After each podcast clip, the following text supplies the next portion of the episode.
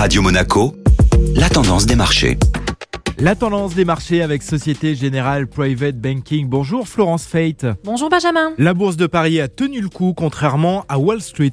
L'indice phare parisien a en effet retrouvé quelques couleurs après une chute de près de 4% sur la séance précédente. Le CAC 40 a clôturé hier à plus 0,74% malgré une tendance qui est restée globalement fragile. Les tensions géopolitiques entre l'Ukraine et la Russie ainsi que le verdict imminent de la Fed en matière de politique monétaire rendent les investisseurs nerveux. Quel est l'objectif de cette réunion et qu'en attendent les investisseurs L'objectif de cette réunion est de déterminer l'orientation à donner à la politique monétaire aux États-Unis. Au menu, point sur l'inflation et annonce sur la hausse des taux directeurs. S'il ne fait aucun doute que le loyer de l'argent va augmenter, plusieurs questions restent en suspens, comme la date du premier relèvement des taux directeurs, son ampleur et le nombre de hausses prévues en 2022. Les investisseurs sont partagés. Certains s'attendent à une hausse de taux de 25 points de base au mois de mars, alors que d'autres craignent une remontée des taux surprise dès aujourd'hui. Les économistes, quant à eux, misent sur 3 à 4 hausses de taux supplémentaires d'ici le mois de décembre et un resserrement quantitatif à compter de juin ou septembre.